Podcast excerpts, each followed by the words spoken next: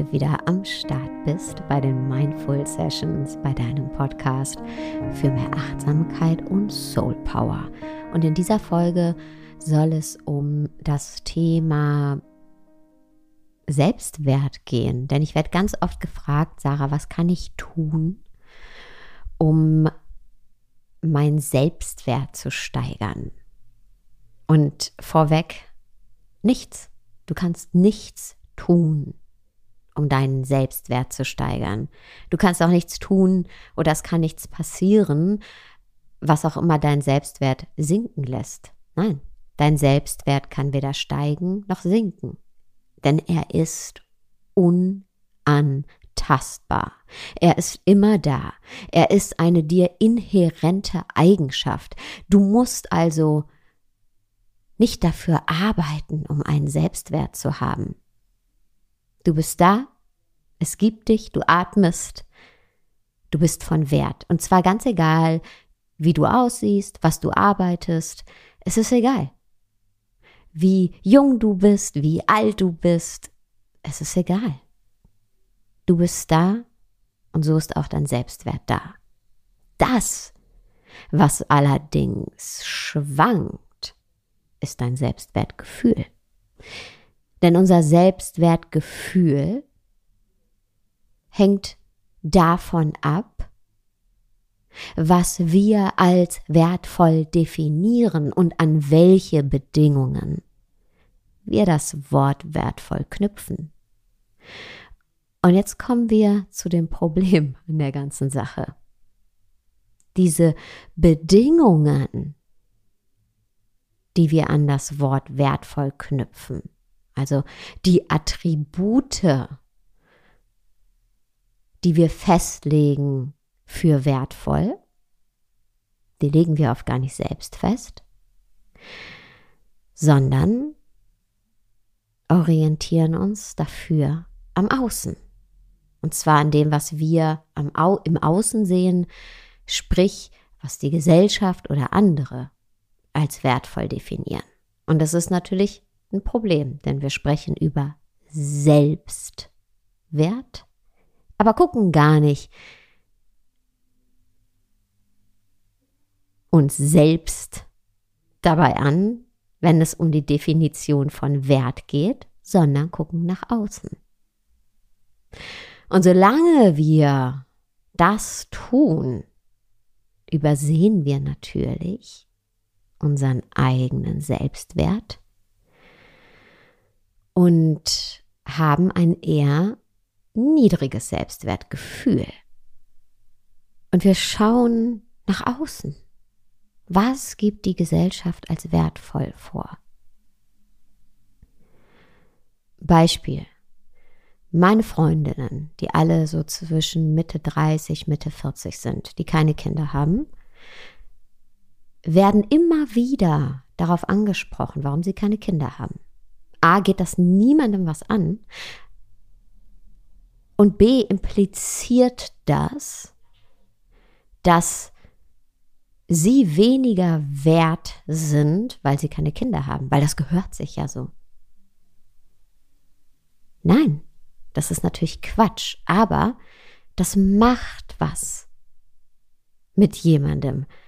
Wer hat diese Normen vorgegeben? Warum soll eine Frau, die aus welchen Gründen auch immer, vielleicht weil sie sich einfach dafür entschieden hat oder vielleicht weil sie es nicht ergeben hat, äh, Kinder zu bekommen, warum soll die weniger wertvoll sein? Warum ist das die Frage, mit denen sich meine Freundinnen immer konfrontiert sehen? Warum wird ihnen abgesprochen, vollwertig zu sein?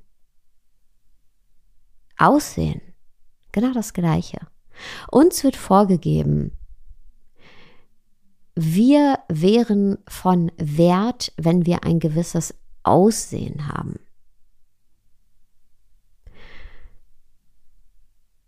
Nicht zu viele Falten, immer jung bleiben, aber auf der anderen Seite eben auch, ähm, ja, am besten schlank sein, ähm, ja, ja, Schönheitsideale. Was für ein Quatsch.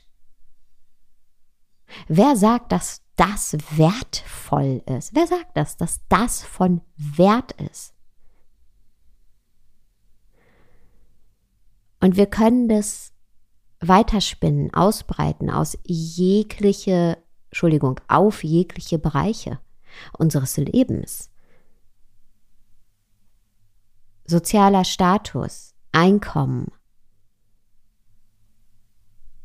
Wer sagt, dass nur gewisse Parameter als wertvoll gelten?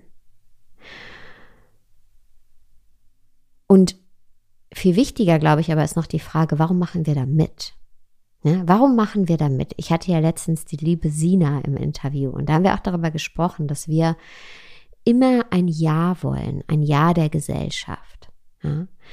Als Kinder ist es das Ja unserer Eltern, weil wir ja auf die Fürsorge unserer Eltern angewiesen sind. Deswegen haben die Babys ja das gespiegelte Selbstwertempfinden.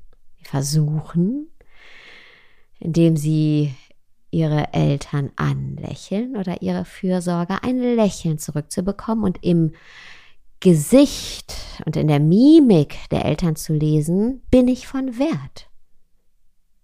Bin ich hier sicher? das gespiegelte Selbstwertempfinden. Und umso älter wir werden, erweitert sich diese Gruppe, von dem wir, von der wir ein Ja möchten. Das sind dann unsere Freundinnen, Lehrer, ähm, das Ja der Kolleginnen, das Ja der Gesellschaft.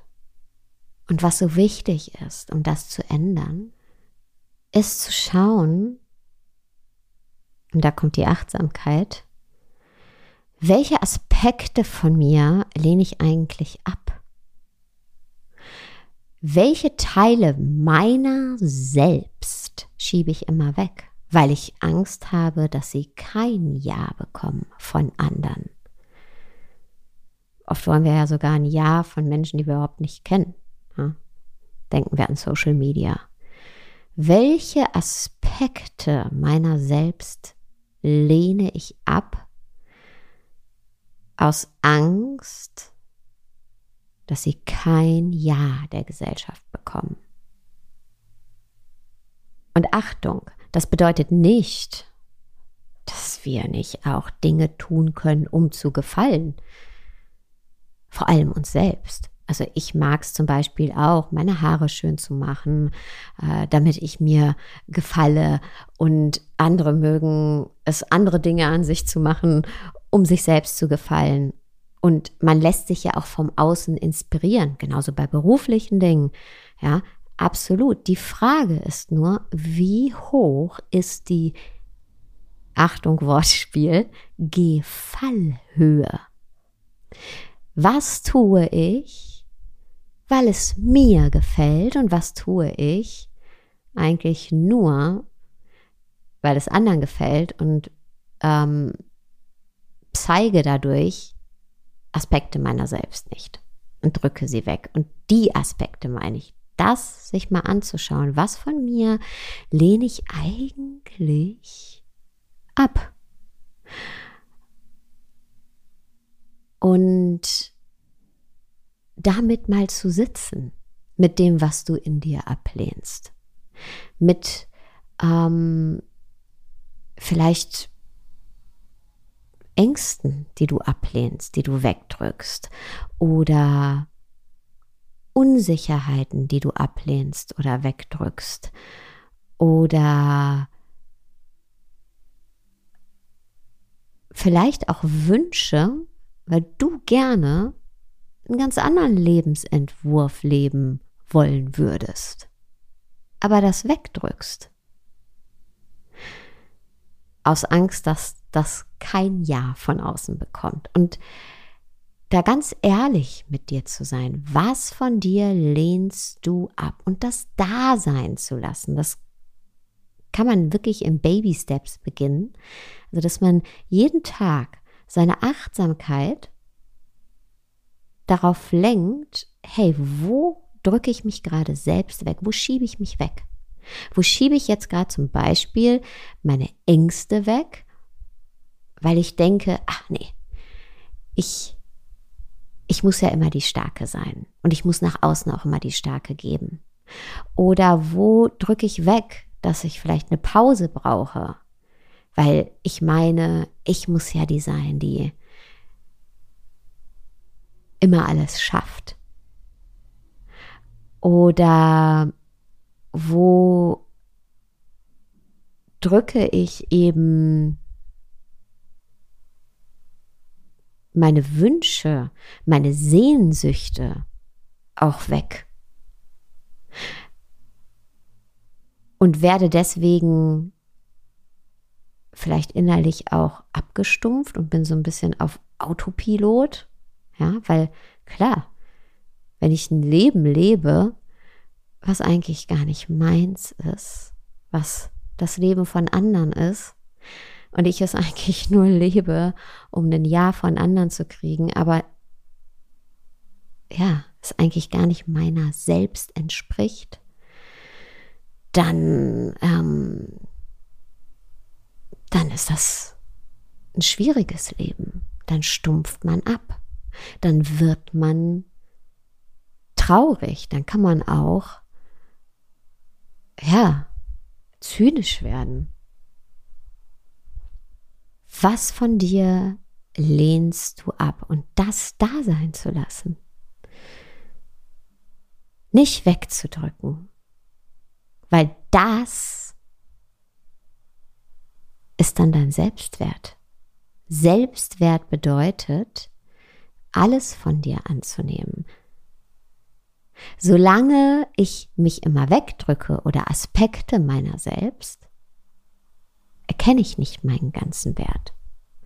Und mein dringender Aufruf ist immer, lasst uns aufhören, an uns selbst zu arbeiten. Bitte lasst uns aufhören damit, sondern lasst uns anfangen, an der Beziehung zu uns zu arbeiten. Denn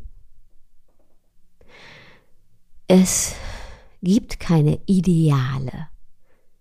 Nur weil das vielleicht von der Gesellschaft so vorgelebt wird. Gott sei Dank ändern sich die Sachen langsam.